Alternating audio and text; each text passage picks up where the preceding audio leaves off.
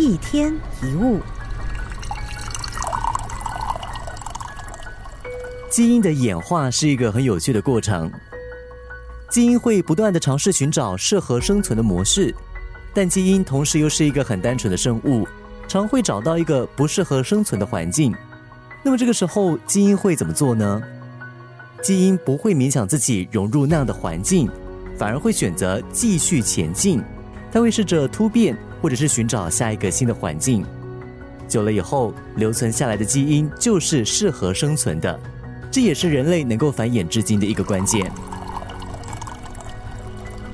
其实我们在人际关系里也应该有这样的态度，如果只是去适应环境，不断的要求自己去配合别人，那样的关系顶多只能是人鹤关系，负荷的荷，需要依附他人才能够维持住的关系。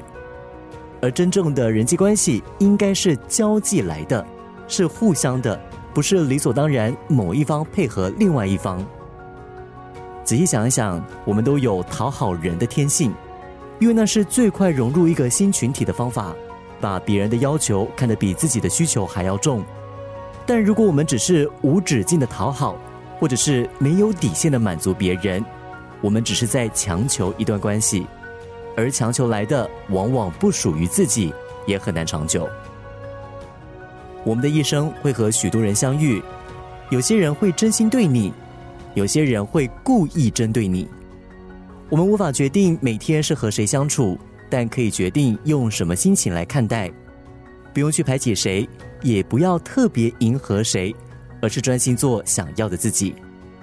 人生只有一次，努力的活给别人看。实在太奢侈了。一天一物。